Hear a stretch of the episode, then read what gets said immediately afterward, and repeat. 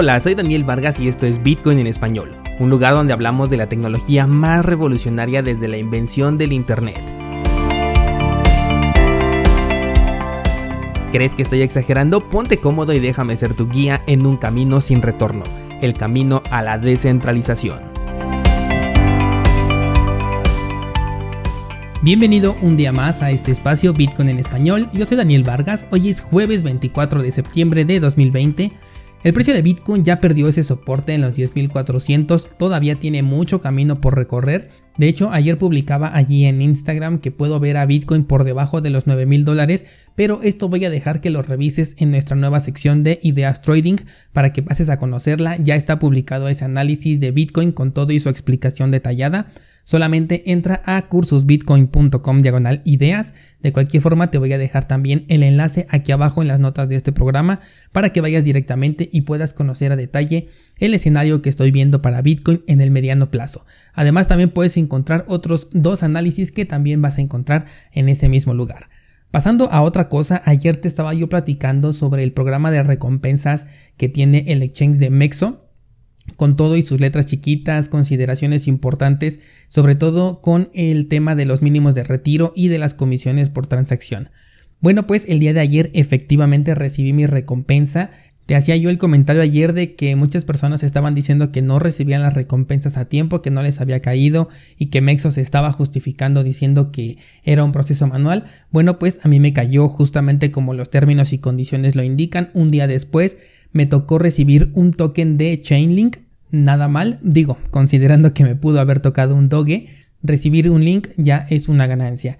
Si no te enteraste, el exchange de Mexo está regalando un token con valor de hasta 350 dólares solamente por crear tu cuenta dentro de la casa de cambio y depositar el equivalente a 20 dólares en algunas criptomonedas en exclusivo. Yo hice mi transferencia con Ripple, ten mucho cuidado con el tag si utilizas esta moneda porque te pide un tag aparte de la dirección y tal como te comentaba el día de ayer, si yo hubiese utilizado Ethereum o alguna otra moneda estable, no hubiera tenido ninguna ganancia porque las comisiones por transferencia hubieran sido el equivalente al valor del token de link que recibí el día de ayer. Así que definitivamente si quieres participar te sugiero que utilices Ripple. El evento termina hasta el 27 de septiembre, así que todavía tienes tiempo para participar. Yo en este caso ya retiré mis criptomonedas, solamente las tuve un día dentro del exchange y como siempre sostengo, si no tienes una orden abierta, entonces no hay ninguna necesidad de tener allí tus criptomonedas en ningún exchange. Y obviamente también ya cambié mis Ripple porque bien sabes que a mí no me gusta para nada esta moneda. Te voy a dejar el enlace al exchange aquí abajo en las notas del programa por si quieres participar. Recuerda que tienes hasta el 27 de septiembre. Pasemos ahora sí a las noticias y voy a comenzar por las nuevas regulaciones a las que se enfrentan eh, las empresas como eToro y también Bitso. Estas empresas tienen su registro en Gibraltar, al menos en lo que eh, respecta a operaciones con criptomonedas, por ejemplo en el caso de Bitso. Ayer se dio a conocer un cambio en las regulaciones. Lo destacable de este cambio es la famosa regla del viaje. Esta regla dice que las empresas tienen la obligación de intercambiar los datos de sus usuarios entre los exchanges si sus operaciones superan apenas los mil dólares. Esto ocurre en prácticamente todo el mundo hablando del sector tradicional y en este caso Bitso es quien ahora tiene que cumplir con este requisito. Seguro que ya estás pensando en hacer transacciones menores a mil dólares mensuales para poder evitar esto, pero la verdad es que no funciona de esta manera.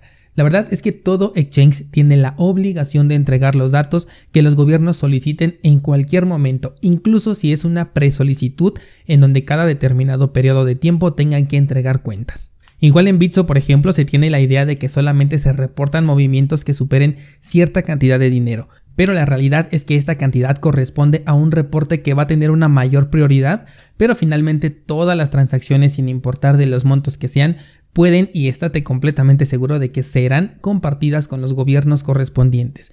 De ahí la importancia de que aprendamos a comprar de manera descentralizada o por lo menos aprender a reclamar de nuevo tu privacidad con métodos de mezcla de UTXO.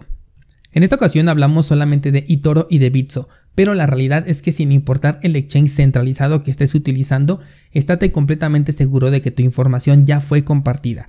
Por lo tanto, este cambio en realidad le es más relevante a la empresa como tal que a ti como usuario porque para ti no va a existir ningún cambio. Pasando a la siguiente noticia, te quiero contar sobre crypto.com, esta plataforma de la que ya habíamos hablado hace un par de meses por el tema del intercambio obligatorio de un token que en su momento era limitado y que te lo cambiaron por uno que era prácticamente infinito y con esto le robaron mucho dinero a sus usuarios. Bueno, pues en esta ocasión crypto.com bloqueó todos los depósitos y los retiros de su plataforma, esto debido a un error de código que obviamente quienes lo pudieron ver lo querían aprovechar. Y digo querían porque no lo consiguieron gracias a la rápida movilización que tuvo la empresa, los cuales apagaron el servicio para evitar que estos problemas crecieran. Pero ¿qué fue lo que pasó realmente?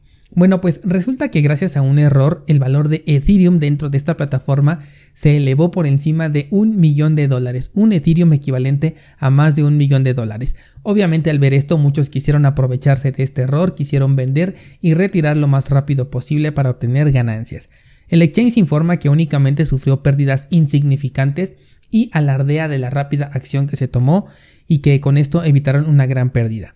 Pero para mí la noticia no es tanto que crypto.com haya salvado el día, sino que seas consciente descentralizado de que crypto.com ya nos demostró que no va a dudar en cambiarte tu criptomoneda por otro token que ellos se inventen sin importar su valor o su potencial. También ya nos demostraron que tienen un switch que permite dejar fuera de línea completamente al exchange y además que pueden revertir transacciones porque todo lo que ya habían eh, vendido para obtener estas ganancias también se revirtió con el argumento de que había ocurrido un error. En este caso no estamos hablando de ningún robo, sino de un aprovechamiento de un error que la misma empresa tuvo, ¿no? Entonces no hay por qué justificar esta acción. Pero para aquellos que me han preguntado mucho sobre este proyecto de crypto.com, definitivamente yo no estoy interesado en meter dinero en un proyecto con total centralización, porque para eso ya tenemos bancos y al menos en mi caso estoy en terreno cripto porque busco algo diferente, algo mucho más seguro y no al revés. Así que su token llamado CRO se encuentra completamente baneado para mí. Cambiando de tema, ayer estaba platicando con una descentralizada sobre el suministro total de Bitcoin en relación a una nota que nos dice que tener 0.28 Bitcoins te va a hacer parte del 1% de la población más rica del mundo. Y aunque esta nota está asumiendo una adopción masiva como reserva mundial de valor, la estimación que están haciendo no está del todo mal, ya que consideremos por ejemplo que Bitcoin es limitado a 21 millones, por lo que de entrada ya sabemos que si tienes 2.1 bitcoins, esto te va a dar una 10 millonésima parte de la riqueza total de bitcoins. Ahora, si tomamos en cuenta cuántos bitcoins se han perdido, este número se reduce, aunque en realidad no hay forma de saber cuántos bitcoins en realidad se han perdido. Se rumora que son cerca de 4 millones, pero esto solo es una idea a partir de monedas que no se han movido por mucho tiempo. Pero por ejemplo, seguro recordarás que hace algunos meses se dijo que Satoshi Nakamoto había movido 50 bitcoins, y se dijo esto porque la dirección de la que provenían esas monedas no había tenido ningún movimiento desde el año 2009. Entonces, una dirección que no tiene movimientos por mucho tiempo, prácticamente una década, no significa que no tenga dueño y que haya perdido el acceso a estas monedas. Así que este cálculo en realidad es inexacto. Del mismo modo, leí un artículo que dice que cada día se pierden alrededor de 1500 bitcoins, otro dato que es completamente especulativo, del que realmente poco podemos confirmar. Sin poder ofrecer un dato exacto o siquiera aproximado, es un hecho que se van a perder miles de monedas a lo largo del tiempo por una o por otra razón. Así que olvídate de que sean 21 millones de bitcoins en total y ahora descuéntale también el millón de monedas que tiene Satoshi Nakamoto en su poder. Según el artículo de las 1500 monedas perdidas, se dice que no vamos a llegar a ver ni siquiera 14 millones de bitcoin en circulación. Esto nos dejaría con un cálculo de 1.4 bitcoins para poder tener la 10 millonésima parte de la riqueza total de bitcoins. Y, de acuerdo a su precio, 0.28 bitcoins podría llegar a ser el 1% de la riqueza total en algún punto de la historia, esto dependiendo de la adopción de bitcoin en el tiempo. Así que nuestro trabajo sería conseguir por lo menos 0.28 bitcoins para poder estar dentro de este porcentaje, dentro de esta gráfica. Sé que para muchos puede ser un proceso algo difícil, pero si tú visualizas el potencial que tiene todo el mercado de criptomonedas y formulas adecuadamente tu estrategia, estoy seguro de que en el siguiente mercado alcista lo vamos a alcanzar y por qué no hasta superar. ¿Tú crees que sería una buena idea quedarnos con por lo menos 0.28 bitcoins después de que tomemos nuestras ganancias? O sea, dejar esta cantidad en bitcoins allí eh, para la posteridad. Cuéntame en los comentarios si tú guardarías esta cantidad o incluso una más grande. No olvides que el día de hoy publico clase de medias móviles exponenciales en el curso de TradingView y seguramente estaré agregando más contenido en Ideas Trading, nuestra nueva sección donde comparto análisis personales que tú puedes utilizar para apoyar tu propio análisis. Eso es todo por hoy, nos escuchamos el día de mañana con más noticias del mundo cripto.